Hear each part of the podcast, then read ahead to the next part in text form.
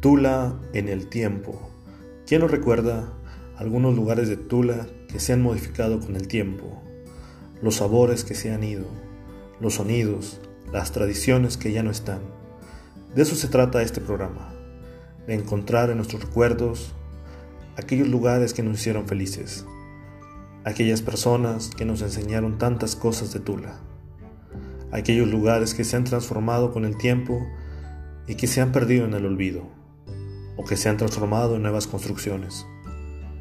Los invitamos a que nos escuchen la próxima semana, ya que tendremos el primer programa en el cual queremos hablar sobre los canales de Tula, sobre el agua que venía desde la laguna.